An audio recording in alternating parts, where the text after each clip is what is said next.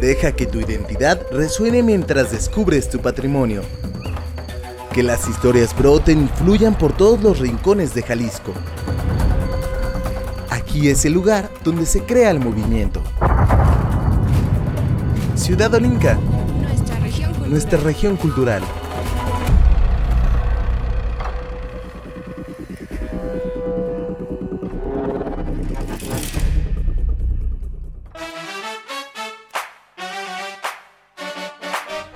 Hola, ¿qué tal? Bienvenidos a Ciudad Olinca, nuestra región cultural. Yo soy su servidor Iván Serrano Jauregui.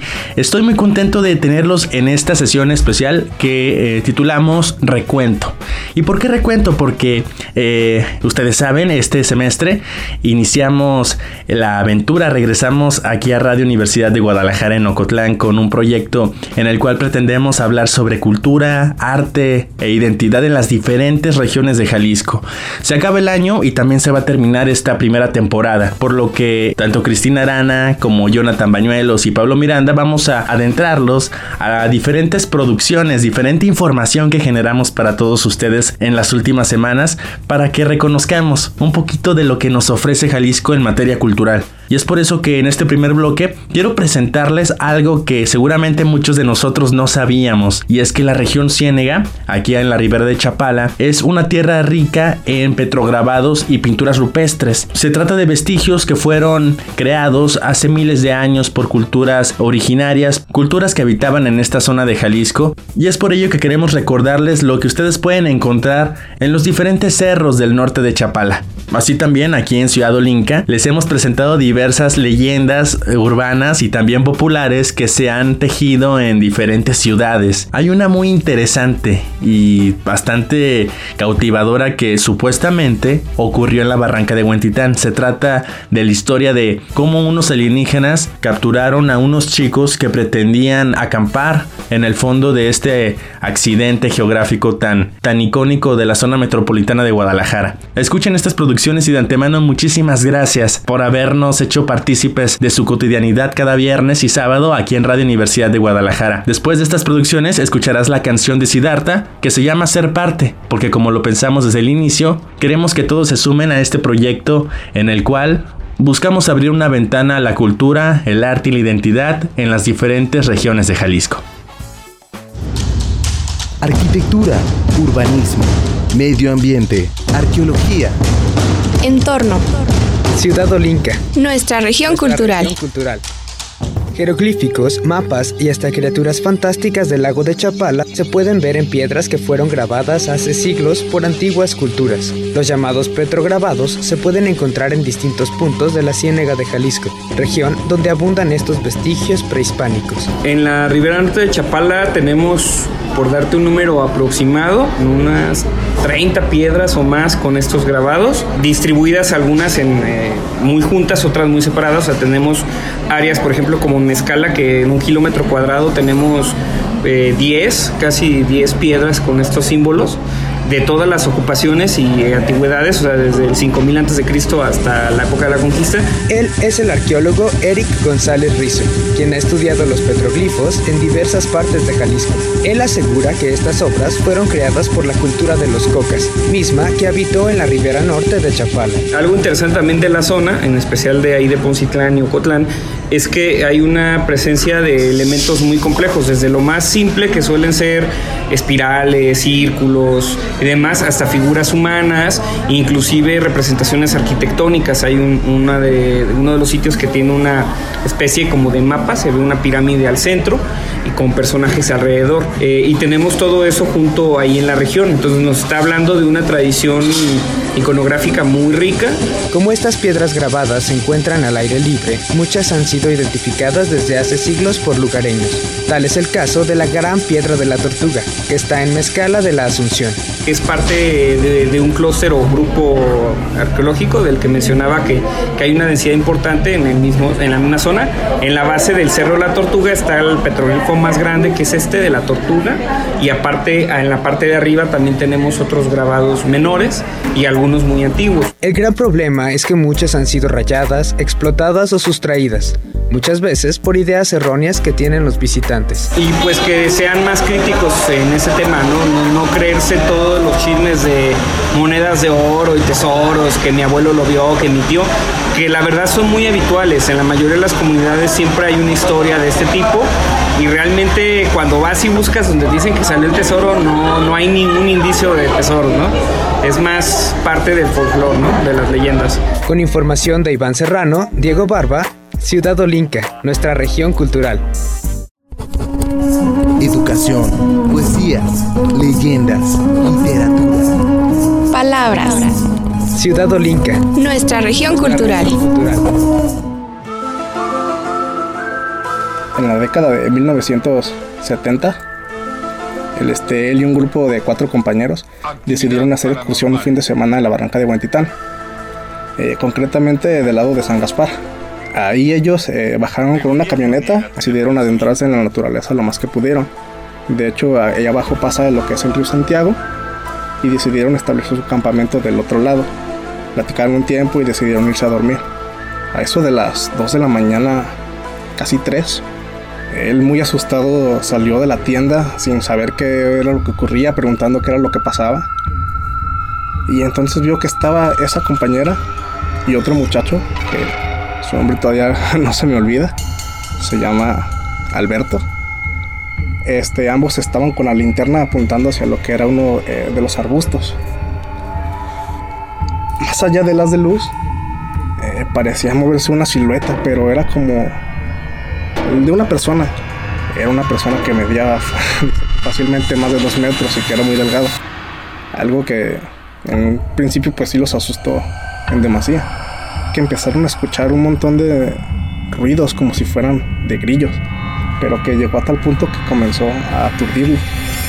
Eh, todos encendieron sus linternas asustados y voltearon a, eh, las de luz hacia todos lados. Y se dieron cuenta que de hecho no era una sola persona la que los estaba acechando, sino que eran alrededor de 12. Cuando alumbraron a la cara de esas personas, el rostro eh, carecía de facciones, como si fuera casi una máscara.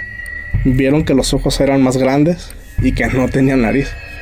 Cuando ellos se les acercaron, notaron que definitivamente estaba algo mal con ellos y esas cosas ellos aseguran que no eran humanas. Alberto, su condición física no le permitía correr este, velozmente y de hecho fue de los que se quedó atrás junto con las muchachas ellos corrieron y cuando se dieron cuenta que ya no los estaban siguiendo, decidieron regresar, pero lo que los desconcertó es que no encontraban a Alberto por ningún lado. Una de ellas, que de hecho de nombre Adriana, este dice que pudo ver que uno de esas personas o sujetos, seres, ya no sé ni cómo eh, nombrarlo, sujetaron a Alberto, lo tiraron al piso y entre otros cuatro o cinco que se acercaron lo arrastraron y así como lo oyeron al chico gritando por ayuda, vio cómo se lo llevaron. O sea, lo metieron a la maleza y lo echaron arrastrando. Las chicas pidieron ayuda, pero pues nadie estaba cerca. Eh, algo bien curioso que sí cuentan es que dicen que vieron un flashazo de luz después de eso, un flashazo de color verdoso.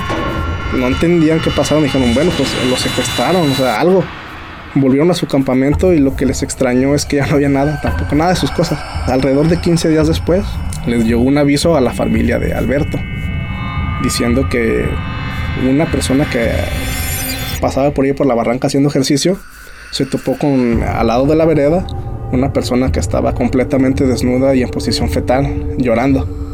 La persona esta que encontraron ya no contaba con las facultades siquiera para identificarse a sí mismo. Eh, me explico. Él ya no había perdido la capacidad del habla, solamente tartamudeaba. Lloraba de la nada, entraba en crisis nerviosas, no podía comunicarse con nadie.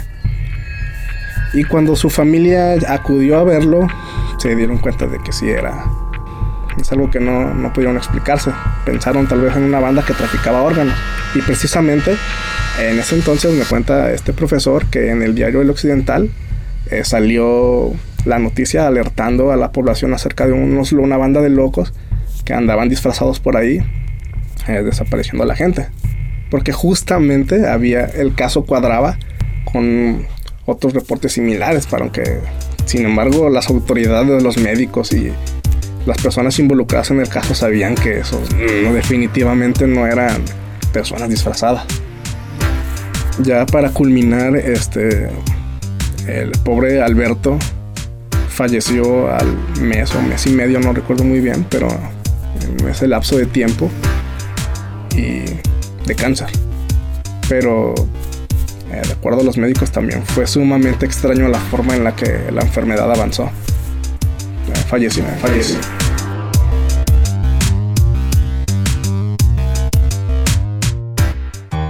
Música, arte acústico, cantos, instrumentos. Sonoro. Ciudad Olinca. Nuestra región nuestra cultural. región cultural.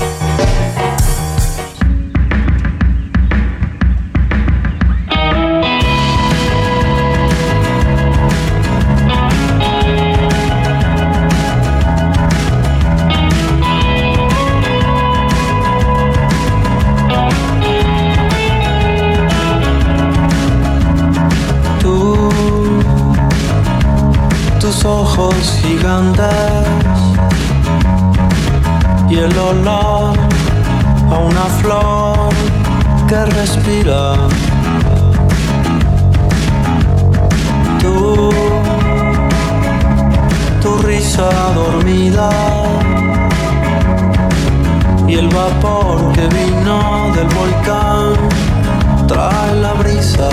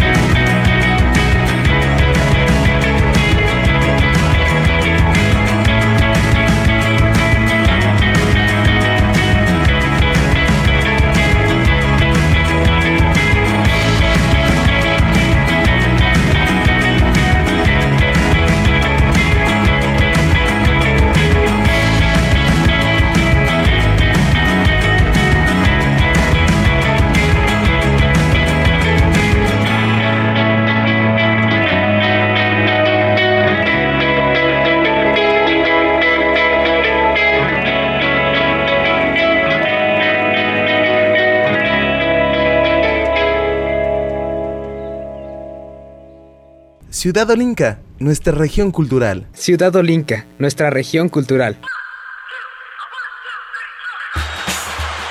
Hola, ¿qué tal? Yo soy Jonathan Bañuelos, estás en Olinca, nuestra región cultural.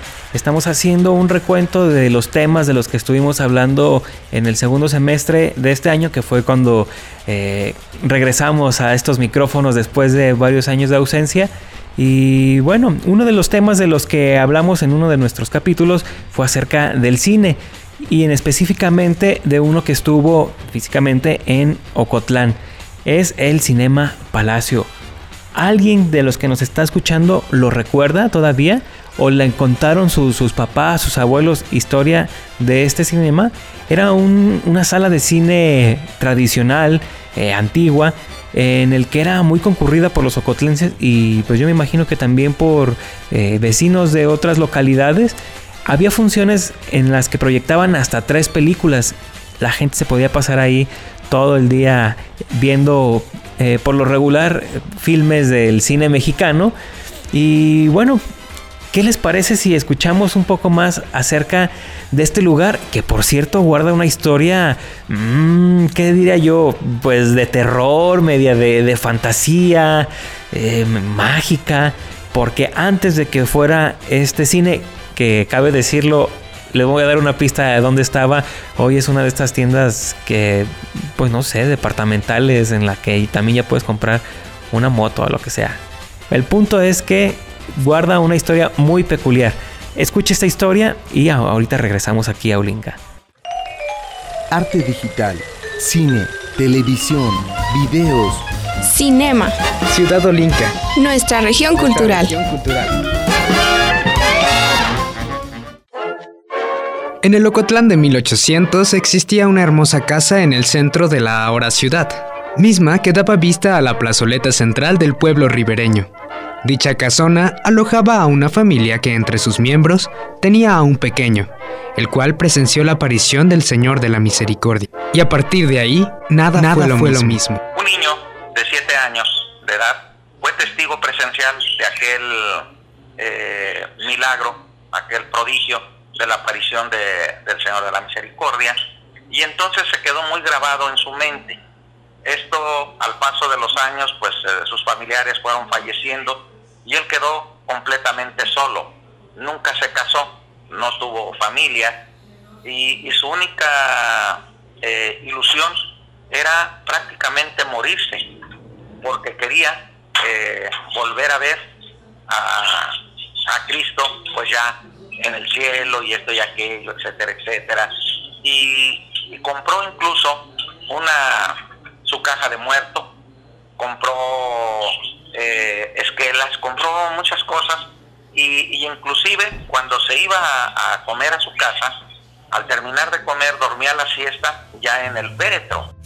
El niño creció y con él la innovación de un México moderno su vida fue longeva, se dice que llegó a vivir 100 años. La historia cambió y por la década de los 20, esa casona que alojó en algún momento al niño devoto se convertía en el primer cine de Ocotlán, con el nombre de Cinema Palacio, lleno de significado para los ocotlenses y un espacio para toda la familia. Fíjate que el Cine Palacio tuvo, tuvo épocas muy interesantes. En primer lugar, siempre dedicaba un día de la semana, los martes, a que fuera cine de tres películas por un, por un mismo precio, por un solo boleto. Entonces, a este tipo de cine, que era siempre generalmente cine mexicano, cine muy, muy sencillo, muy blanco, entonces este, este cine se llenaba, se llenaba a reventar. La llegada del cine fue un gran impacto para la humanidad. El Cine Palacio hizo lo propio en la ciudad y logró reunir a las familias, a la par de activar un importante mercado y comercio a su alrededor.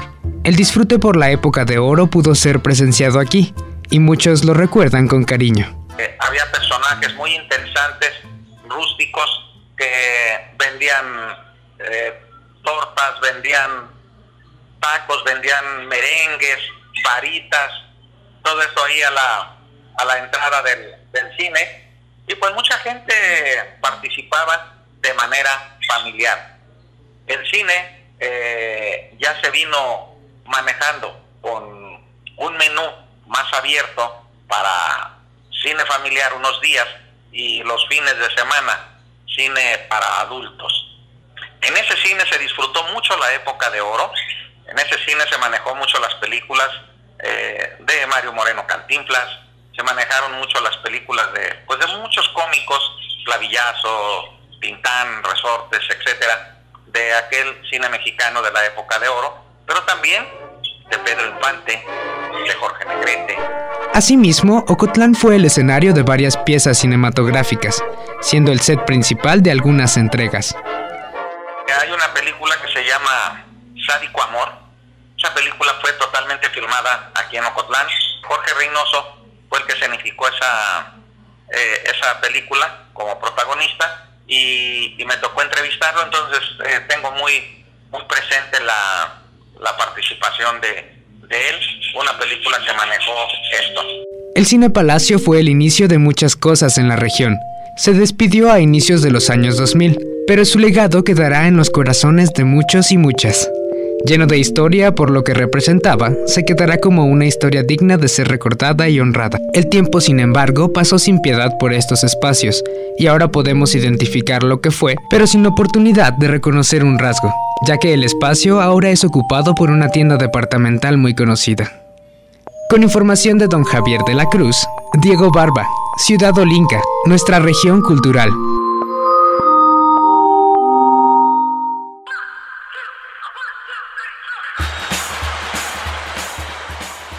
¿Qué les pareció esa historia? ¿Sí conocían el lugar o no? La verdad es que en los que fueron cuatro años más o menos que estuve viviendo aquí en Ocotlán, pasé infinidad de veces por este lugar en el que les digo, ahí en el centro, y la verdad es que desconocía la historia. Y como esta hay un montón que nos topamos a diario, o a lo mejor estamos en lugares eh, con una gran historia y que ni siquiera conocemos porque no nos damos el tiempo de saber qué fue lo que pasó o porque a veces andamos tan a las carreras que no queremos escuchar a las personas que están a nuestro alrededor que pueden tener un montón de historias para contarnos. Y a propósito es que también les quiero presentar esta historia, pero eso está ambientada en Lagos de Moreno es una pintura que hizo el artista tapatío Rafael Veo en la que plasmó eh, un alucinante paisaje que es una mezcla entre flora de la, de la región, hay mucha vegetación, muchos árboles, pero al mismo tiempo hay ballenas, hay ballenas que están volando, es una eh, pintura muy interesante que tiene su historia, es en donde retrata la meseta redonda de, Lagos de Moreno. Y es esta historia que les vamos a presentar que ya lo habíamos hecho aquí en Ciudad Olinca. A propósito, antes de, seguir, por favor, recuerde que puede estar en contacto con nosotros a través de nuestras redes sociales, en Instagram, en Twitter y en Facebook. Nos puedes encontrar como Ciudad Olinca. Recuerda que Olinca se escribe con K. Y ahora sí, vamos a escuchar esta historia acerca de, este, de esta obra del artista Rafael Veo.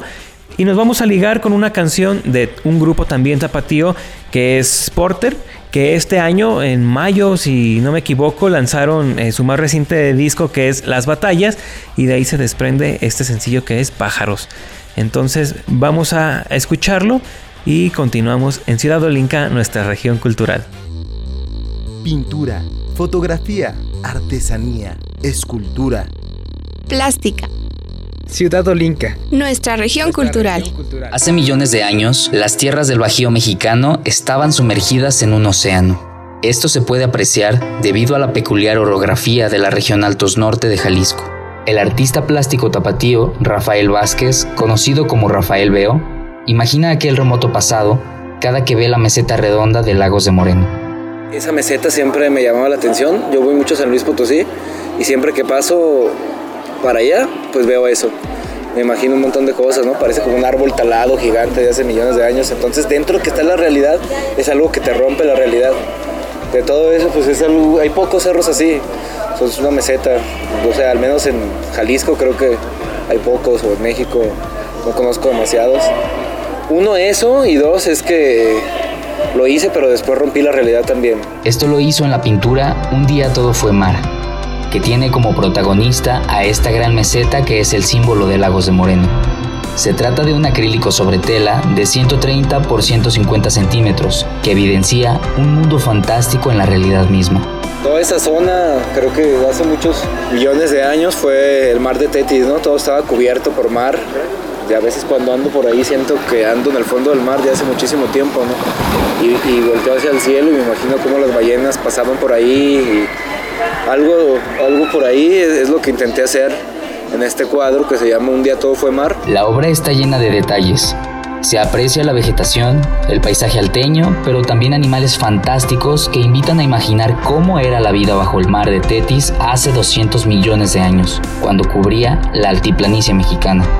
Como que todos los paisajistas clásicos solo ponían lo que estaban viendo, ¿no? En este caso creo que se me hace más interesante que puse lo que veía, pero también lo que imaginaba. Es una metarealidad lo que estás eh, plasmando en tu obra. Sí, la mía.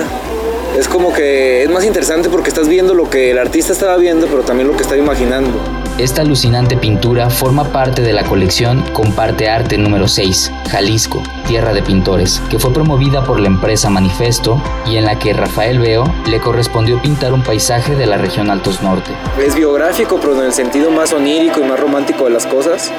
Creo que son dos amigos que están viendo pues cosas que quizás los demás no pueden ver o no sé por qué en especial ellos que comieron, que tomaron o que vivieron que les permitió ver más allá, ¿no? Con información de Iván Serrano, Juan José López, Ciudad Olinca, nuestra región cultural. Música, arte acústico, cantos, instrumentos. Sonoro. Ciudad Olinca. Nuestra región Nuestra cultural. región cultural.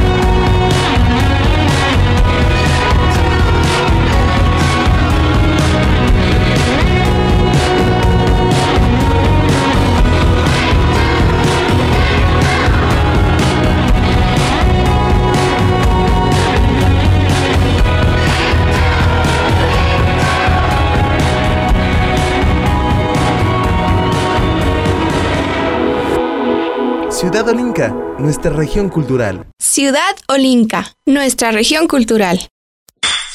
Platillos, bebidas, el campo, dulces. Culinario. Ciudad Olinca, nuestra región nuestra cultural. región cultural. Primero que nada, bastante chile. Una comida sin chile no es comida y menos si eres de Jalisco. Por ello, Jalisco cuenta con dos denominaciones de origen, la del tequila y el chile yagualico. Este último destaca el folclor de la cocina mexicana gracias a su peculiar sabor que lo hace único a nivel internacional. Los altos de Jalisco son los privilegiados en fecundar el chile yagualica ya que sus tierras cuentan con nutrientes especiales. Su sabor se crea gracias a la tierra donde se cultiva porque tiene una alta concentración de hierro, destacando a Yagualica, Cuquío, Ixtlahuacán del Río, Villa Hidalgo, Jalos Totitlán, Encarnación de Díaz, Cañadas de Obregón y Mexticacán, como los municipios de Jalisco donde se cosecha este chile, así como los municipios de Apulco y Teocaltiche en Zacatecas.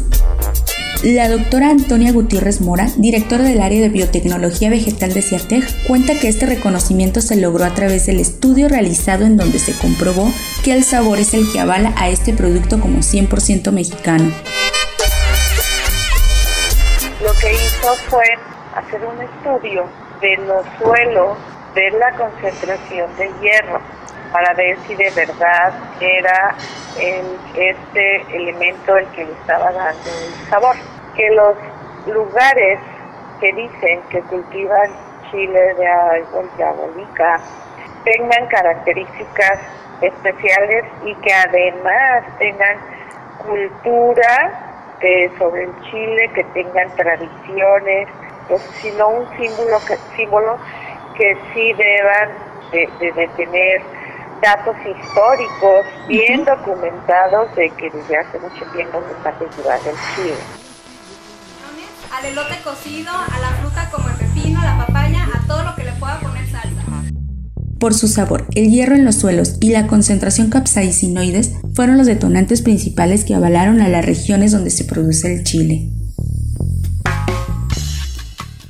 En el caso del sabor, lo que se hizo fue entrenar a un panel, a un panel de personas para que se les diera muestras ciegas de los diferentes municipios. Además, también se les dio a ellos chiles de árbol que provenían de la India, de Japón y otros de Michoacán, que todos son chiles de árbol.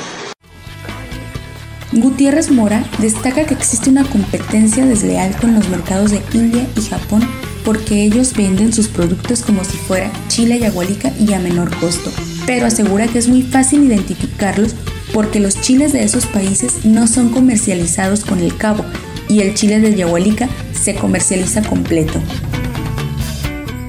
Característica particular del chile yagualica es que lo secan al sol y los productos que, que venden en los mercados de China y de Japón, perdón, de la India y de Japón, esos los secan en deshidratadoras y eh, pues les da un aspecto diferente. chiles, los vamos a Yasmín Pajarito, Ciudad Olinca, nuestra región cultural. en agua que ya esté hirviendo. Una vez cocidos los licuamos.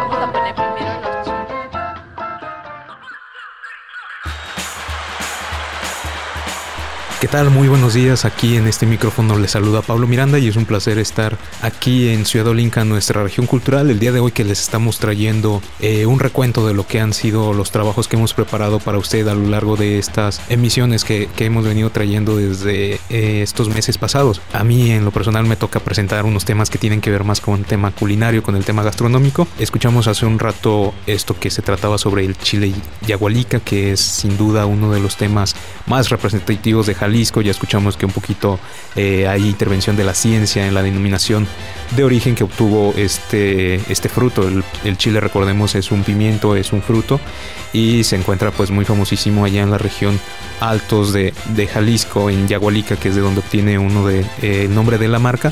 pero también tiene algunas peculiaridades, ¿no? Como de que se tiene que secar a fuerza en el sol y no se tiene que secar en este, pues ahora sí que en dispositivos, porque si no, pues le quitan el sabor. Ese es uno de los temas que, les preparamos para ustedes durante este año y fue un trabajo que realizó nuestra compañera eh, Yasmín Pajarito. Y ahora siguiendo con el tema de lo culinario, pues ya les decíamos, abordamos esto que es el picante, pero nos vamos a un sabor que es completamente opuesto, ¿no? Vamos, estamos hablando de algo dulce que es el chocolate, eh, en algunas ocasiones pues muy amargo, pero usualmente se le suele atribuir que es pues un alimento un poquito eh, dulcezón como un postre.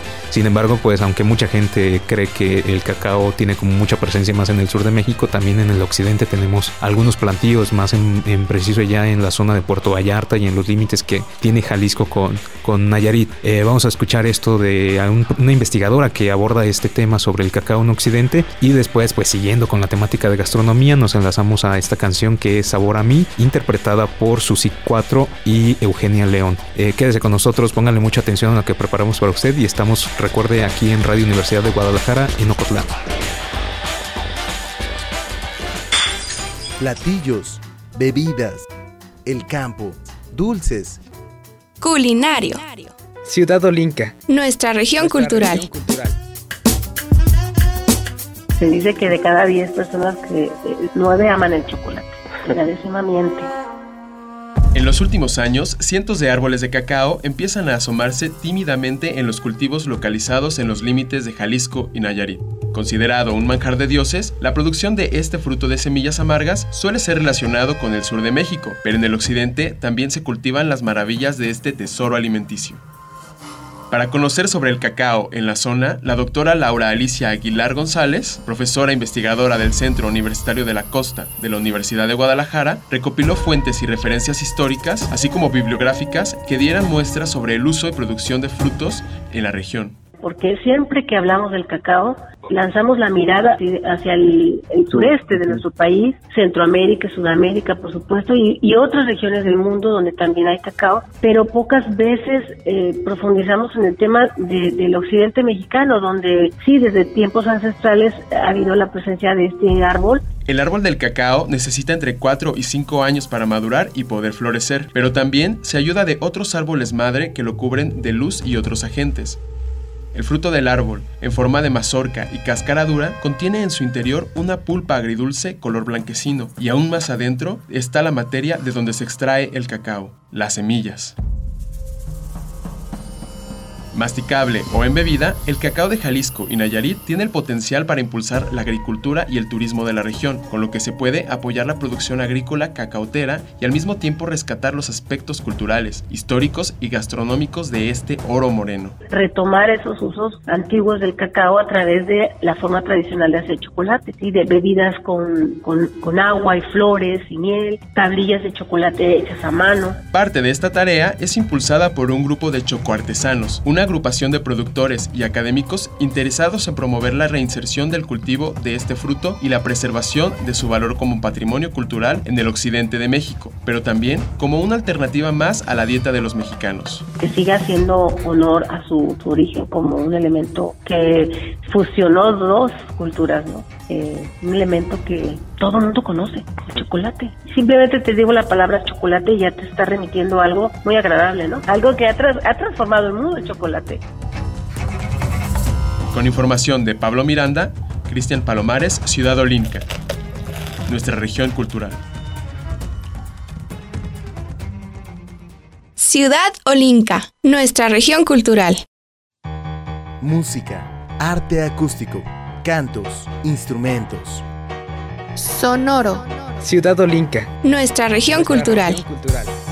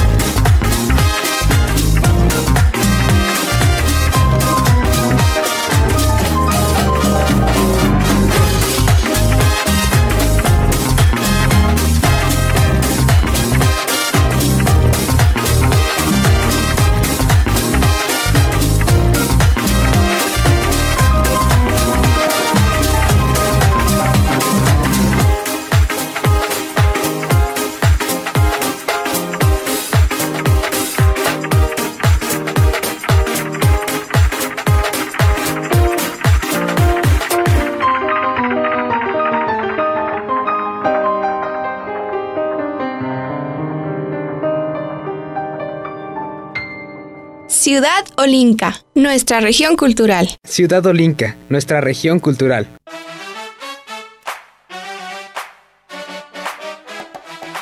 Gracias por quedarse en sintonía de esta emisión diferente a la que les hemos presentado a lo largo del año en los pocos programas que llevamos. Mi nombre es Cristina Arana y me encuentro muy contenta de seguir con ustedes casi ya muy cerca de la Navidad. Hoy es, estamos a unos días de que sea esta noche Nochebuena y también de que sea este Navidad en donde pues todos acostumbramos pasarla pues en la familia, que comiendo, en la cena, desvelándonos, brindando, sobre todo agradeciendo como un año más de festividades y sobre todo un año más de estar en compañía de nuestros seres más queridos.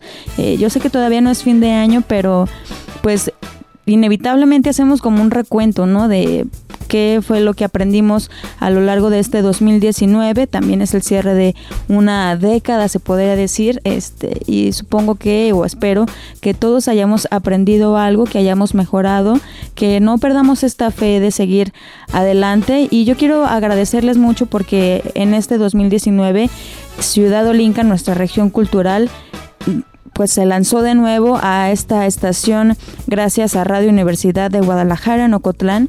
Entonces estoy muy agradecida de que en mi año hubiera podido entablar esta comu- comunicación con ustedes, que nos hayan dejado entrar cada viernes por el 107.9 de FM, que escucharan las repeticiones de los sábados y sobre todo a todo ese gran público que independientemente de la fecha se ha encontrado escuchando nuestros nuestros podcasts en Spotify.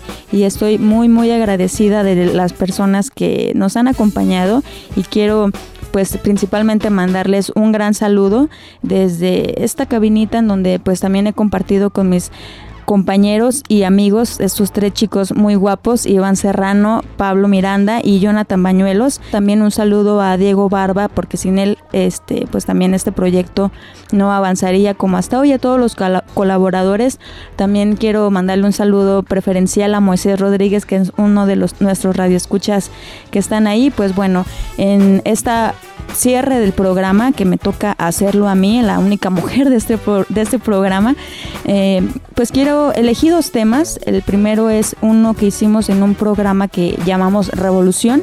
Eh, la siguiente, lo siguiente que vamos a escuchar es una producción que hicimos sobre la resistencia en Mezcala, este pueblo coca que se encuentra aquí muy cerca de la Ciénega. Recapitulemos esta versión que hicimos de la resistencia en Mezcala y ahorita regresamos para continuar con ustedes aquí en Ciudad Olinca, nuestra región cultural. Arquitectura, urbanismo, medio ambiente, arqueología. Entorno. Ciudad Olinca. Nuestra región cultural. Región cultural.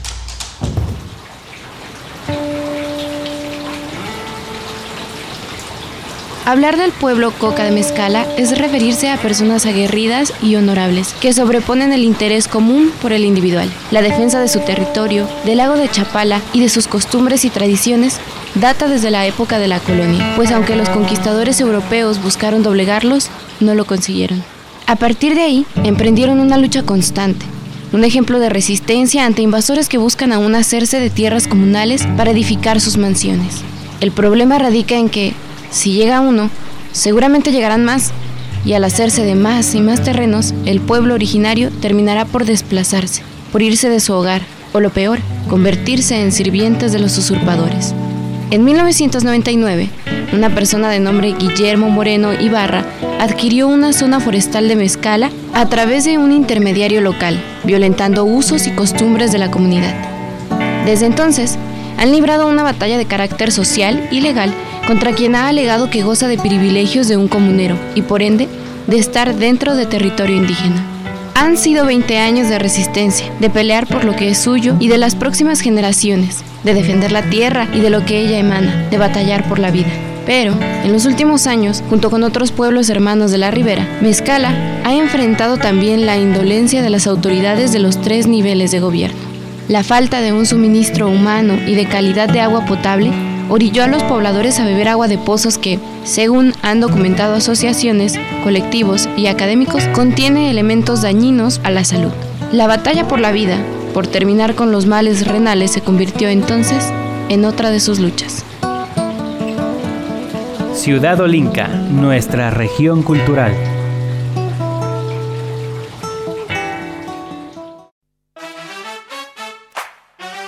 Pues bueno, aquí tienen una muestra más de de cómo es este gran estado de Jalisco y su gente. Mi admiración a todo el pueblo Coca. Y bueno, cambiando de un poquito de información, también elegí hablar sobre este diseñador de Villaguerrero que hace ropa para Barbies. Entonces hay que ir a escuchar esto. Los invito a que continúen con nosotros y me comenten en nuestras redes sociales de Ciudad Olinca o a través de Radio de Genocotlán qué es lo que opinan de este recuento que estamos haciendo en esta emisión. Su casa es un templo de la moda. Decenas de atuendos se muestran en repisas que asombran por lo novedoso de sus diseños y porque no están hechos para personas, sino para muñecas tipo Barbie. Se trata del trabajo de Jesús Medina Torres, un joven del municipio de Villaguerrero en la región norte de Jalisco que ha ganado fama en redes sociales por la pasión que tiene de crear ropa formal, casual, gala y hasta disfraces, pero para muñecas. La verdad siempre me ha llamado la atención las muñecas desde que tenía como que será? Seis años. Y yo empecé a vestir las muñecas de mi sobrina y después, cuando yo tenía como 15 y ya surgió todo esto de internet, porque pues aquí no había internet, mm, encontré a varias personas que, que también coleccionaban y yo dije, pues yo también puedo hacerlo. Entonces yo empecé a comprar muñecas y ya después fui conociendo gente y subir mis fotos, lo que yo hacía y empecé a hacer pues fotos de mis vestidos que yo hacía, pero pues muy sencillos y pues ya tengo, pues ya van a ser ocho años. Porque aparte de hacer la ropa y aparte de coleccionarlas, yo este, tomo las fotos. Para Jesús crear un vestido ya no es cosa del otro mundo. Tiene tanta práctica en el diseño, patrones y bordado que asegura que puede hacer uno en una hora, e incluso hasta cinco en un día. Él estima que ha confeccionado más de 1500 vestidos, pero no solo los crea, también hace peinados de gran nivel y complejidad, y hasta los escenarios en donde toma las sesiones de las fotos. Todo esto para luego subirlas a redes sociales.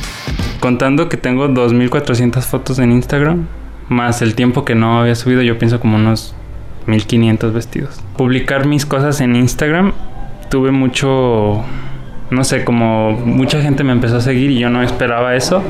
De hecho, me han seguido, me sigue Paris Hilton porque le hice una muñeca de ella. Este, Bibi Rexa, una cantante también, compartió su foto, que yo le hice una muñeca de ella. Y quien más, Dita Bontis, una modelo que se llama María Borges. Creo que lo que más, pues es en Instagram que celebridades hayan compartido lo que a mí me gusta. El trabajo de Jesús Medina Torres es reconocido en distintas partes del país, pues ha conocido a coleccionistas de muñecas con los que ha formado una comunidad de aficionados y creativos. Pues al principio, pues cuando no conocía a nadie, mm, pues decía, soy raro. Pero ya cuando empecé a conocer que hay más gente y que también les gusta lo que yo hago, pues ya me empecé a soltar. Pues yo les diría que no están solos, que busquen grupos que coleccionen muñecas, que se van a sentir muy bien, porque hay gente que les, que les llama también la atención, y no solo aquí en México, también en el mundo, y pues que compartan esta visión. Cada mes, este joven de Villaguerrero viaja a Guadalajara para conseguir telas y así crear nuevos atuendos, mismos que vende a coleccionistas del país y el extranjero por medio de internet. Si quieres conocer el complejo y apasionado trabajo de Jesús, puedes seguirlo en Instagram como arroba Shui Medina. Shui Medina se deletrea así, S, H, U, I y el apellido Medina. Iván Serrano Jauregui, Ciudad Olinca, nuestra región cultural.